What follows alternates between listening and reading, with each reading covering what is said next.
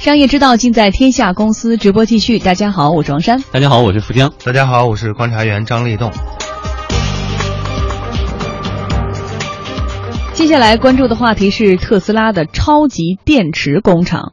说到特斯拉哈，有人就想到特别拉风的电动跑车吧。还有人会想到前一段时间无人驾驶汽车出现的严重的交通事故，现在特斯拉却和机器轰鸣的建筑工地又联系在了一起。哎，这个月二十九号，特斯拉公司在美国内华达州的超级电池工厂将投入生产，比预计时间提前了很多。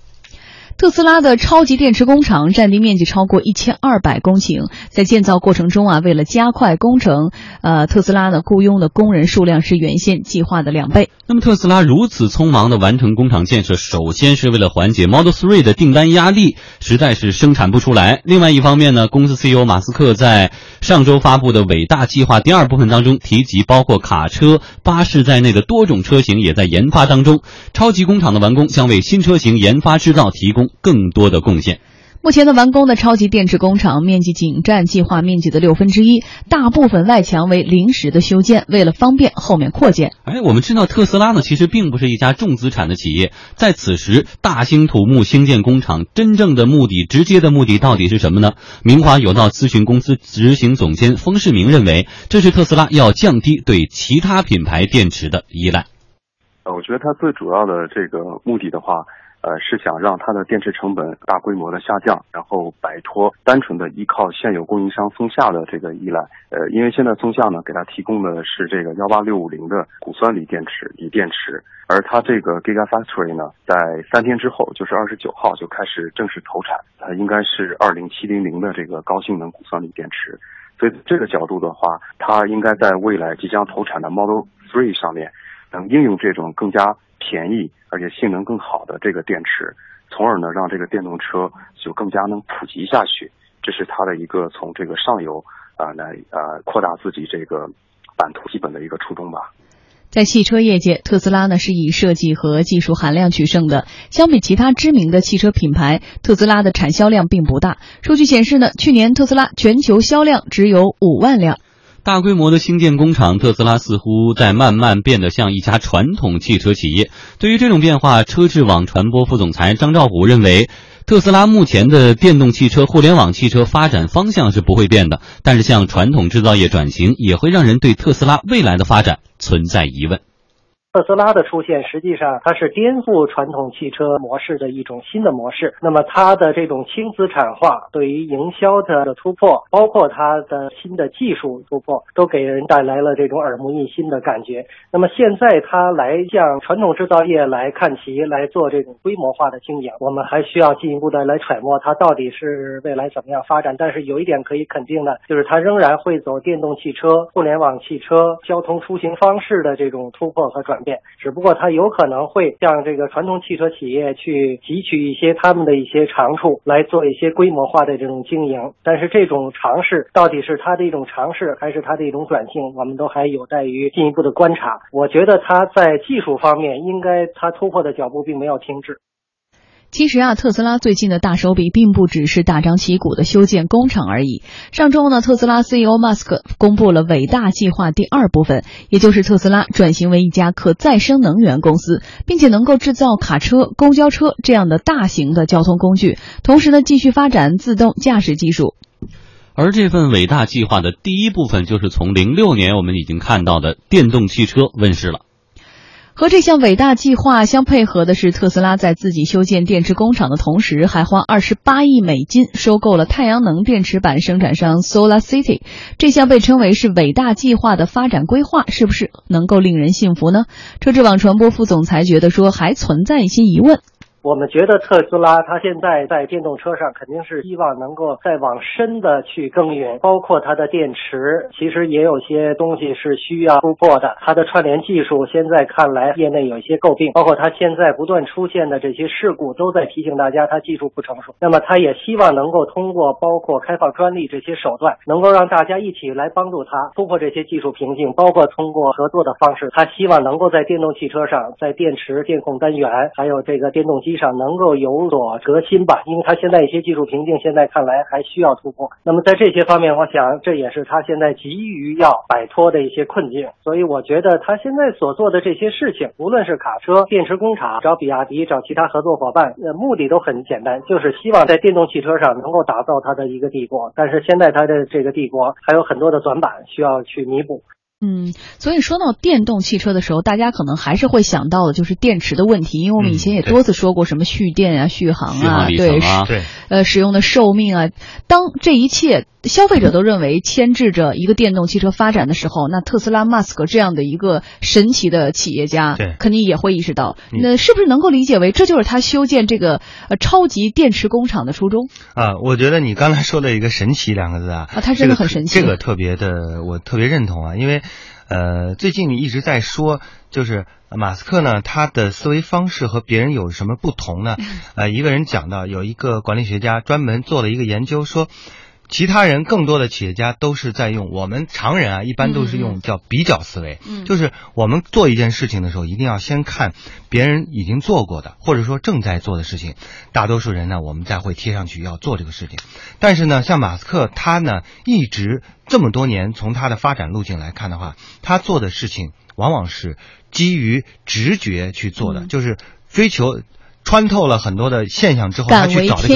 哎，他去找这个事情的本质。比如说电池，那电池原来呢，更多的都是亚洲的工厂在控制这个整个呃全世界的这种电池的生产，基本上是这样控制的。但是呢，到特斯拉为什么现在把这个重金放在了内华达州做这样的一个事情？我觉得一个是基于他的这种思维方式，他认为他要直接来控制到这个电池的生产的过程，嗯，制造的过程。第二呢？呃，对于企业来说，控制了成本。第三呢，对他来说，其实特斯拉它是呃要做一个帝国的，做一个多产业的一个联合体。那这些联合体需要的是最关键、最核心的是，不仅仅是你一个平台的这种组织能力，更需要的是一个实实在在的制造能力。对他，而这个制造能力通过超级工厂能够实现。他一直都特别的有前瞻性或者前沿性，就是他做的事儿，即使做完了，可能大家还没想明白到底要干嘛呢。现在以前做各种太空计划呀，什么光缆、光纤，我们就先不说了。所以用伟大计划第一部分、第二部分来形容他要做的事儿，可能更加的合理一些，因为无法找出一个现存的特别科学的词来形容这是一个什么样的平台。好。我们说回来，我特别想说一点是在十六点，我们天下公司当时那个国际新闻的时候呢，刚好说到了一段，说一架太阳能的飞机飞了大概是四天三夜吧，然后横跨了太平洋，这是世界上第一架以太太阳能飞机吧？对，它的动力系统的，对对对，清洁能源，然后它是自给自足的，白天它蓄电，晚上呢没有太阳了，它就自己发电，然后就这么一直飞，飞了四天多，这说明一个问题啊，所以技术上已经过，已经能够达到的时候，如果特斯拉就 Musk 能够把这些事情运用到电动汽车上，那我们之前担心的很多像电动汽车的问题，当然无人驾驶另说哈，可能都不再是问题了。不用找充电桩啊。好，广告之后我们再来分析。聚焦关注，唯有创新。全新一代迈腾重塑行业标准，即将创新驾临，领创如你。详询四零零八幺七幺八八八，一汽大众。更多人喝加多宝，加多宝凉茶传承王泽邦清朝道光年间祖传配方，配方正宗，全国销量遥遥领先。怕上火，喝金冠加多宝。您的每一分投资都是对广发证券的一份信任。广发证券以行业领先实力，用心创造财富价值。广发证券二十五周年，专业、专心、专为您。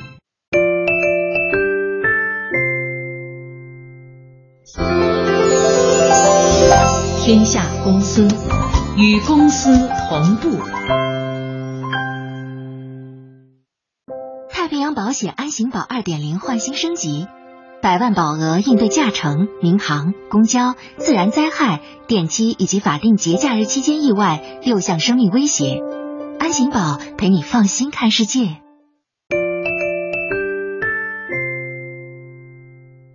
好，我们之前说到哈，马斯克是一个神奇的人，那么他自己是怎么看待特斯拉这种电动汽车将来的发展呢？我们来听一下他之前接受媒体采访时怎么说。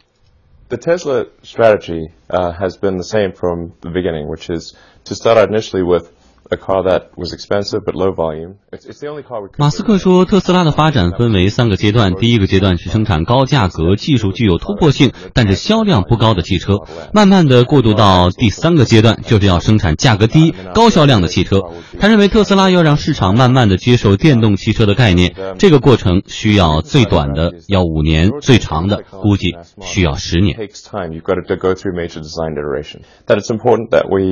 accelerate the advent of sustainable transport, um, that we you know, that electric cars happen sooner, 特斯拉的电动跑车的销量啊，只占业界零头。那么在这样情况下呢，就准备开发电动卡车和太阳能汽车啊，超级高铁还有可回收火箭都在研究实验当中哈、这是特斯拉这个 Musk 的一些野心了。那么这一切的背后，就是传奇的埃隆·马斯克。呃，这是一个什么样的人呢？他究竟要把特斯拉做成一家什么样的企业呢？明华有道咨询公司执行总监封世明说，马斯克是一个希望改变人类生活方式的人。我觉得它是一个致力于改变人类生活方式的一家公司。从早期的这个 PayPal，一直到后来的这个特斯拉汽车公司，到了那个 SpaceX 太空探索公司，还有一个就是这个胶囊列车。无论是说从人的资金之间的沟通，还是让人物理之间的沟通，或者甚至是跟太空到火星上的这个定居计划等等，都是想改变人类的生活方式，让沟通变得更加的安全有效，更加的有利于跟这个周围的环境一个友好好的一个互动。那么如此庞大的产业，单凭特斯拉公司的经营收入显然是难以支撑的。马斯克的资金到底来自于哪儿呢？为什么大家都会支持这样一个梦想家一样的人呢？封世明做出了自己的观察。穆斯克他是这个 PayPal 的创始人，后来是以十五亿美元卖给 eBay，所以他有一个比较可观的一个初始的资金。那后来的话，他也得到了其他巨头的一些支持啊，比如说谷歌在 SpaceX 里面呢投入了九亿美元。那另外呢，像 NASA 这种政府机构呢也会有相应的这个支持。另外，像在特斯拉早期的建设当中呢，奔驰的母公司戴姆勒啊曾经有持股百分之四，包括丰田啊也有一些合作计划。所以它这个呢是有一定的合作伙伴的支持。和资金投入，那这些投入和支持呢，其实更大是得益于伊隆·穆斯克他本人的领袖气质，或者说他的企业家精神，就是说他可以吸引到啊其他人来相信他的梦想，跟他一起去往下走，尽管中间遇到了很多挫折，我觉得梦想还是仍然能吸引大部分人向前看的这个目光。所以最近呢，它又恢复到两百三十美元的一个股价。另外呢，一个最关键原因是因为它是上市公司，在上市公司很多时候是看的是未来的预期。当大家觉得它这个梦想可能会有挑战，但仍然代表一种未来大的方向的话，会有一些偏向于冒险的这个投资机构、投资者仍然会啊投入大量的资金。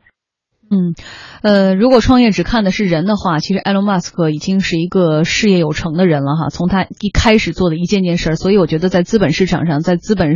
适合于讲故事、说估值的市场上，他的每一个举动应该说完全不愁资金来源，对。带来更多的想象空间，哎，非常大的一个想象空间，嗯、而且是出人意料的，又是情理之中的这样的一些想、嗯、想象的一些。重点是他之前的好几次的举动，在之前或者是之后的几年之间，大家都觉得是天方夜谭，但是都用时间或者是一系列的数据证明了、验证了阶段性的成功。所以他一系列的举动，大家都会认为是带有着前沿感或者是引领感的。我们再说回来，他现在开始建这个超级电池厂哈，要做的是他接下来的预判就是特斯拉。接下来的发展，生产低价格、高销量的汽车，这应该是未来电动汽车的呃发展方向吧？啊、对，呃，低价格、高销量的汽车，就是说让每个人能够接触到电动汽车，让让每个人能够使用到电动汽车。我觉得，其实我们今天在讲这个事情的时候，我我我突然有一个想法，就是说我们现在很多的互联网的一些公司也好，很多的一些商业界的人士都在提一个创新啊，创新。呃，更多的我们看到的创新都来自于商业模式的创新，就是把现有的业务组合进行一个重新的排列组合，最终呢实现一个在资本市场兑现的这样的一个过程，然后大家认为这就是成功了。而马斯克给我们带来的一个启示，实际上它是不断有不但有这个商业模式基于互联网的这样的一个创新，更多的是基于对技术的孜孜不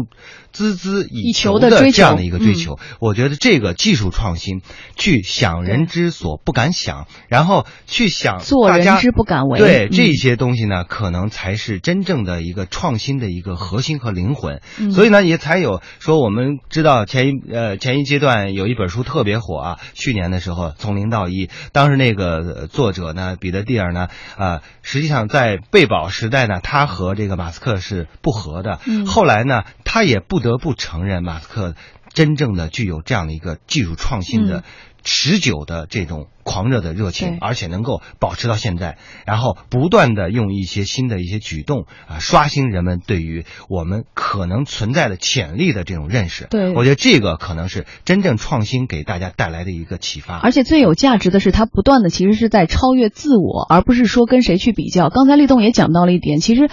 这么说回来的话，就跟我们的创业圈是一样的，就是很多的创业项目其实不能够称之为创业，只是更多的去抄袭或模仿。当看到有一家企业做的不错的时候，这个商业模式不错的时候，甚至有资本会给你钱说去学它，然后呢，我们一窝蜂的上，所以出现了那么多的我们说经常用的词是雨后春笋啊、一窝蜂啊、百团大战啊，这在国外是不可能出现的，因为国外有更多的像特斯拉、像这个 Musk 这样，甚至于像当年我们说的任何一个车库男孩、车库的天才创业者一样的人，就是硅谷有很多大家不知名的，很多人可能也是这样。我们要做的是超越自我、敢为天下先的这件事情，而不是说别人做完了，我赶紧去 copy 一份，然后去讲一个故事，拿一笔融资，然后再去做一个这样所谓的跟屁虫，这不是真正的创业吧？嗯，最后想补充一点点哈，就其实这特斯拉还真不是那种科技狂人的那种感觉，他是一个很立体的人，因为他今年的一月二十号曾经获得了一个奖项，叫阻碍技术创新奖。嗯，两个人获奖了，一个他，一个史蒂芬霍金。为什么？因为他对于人工智能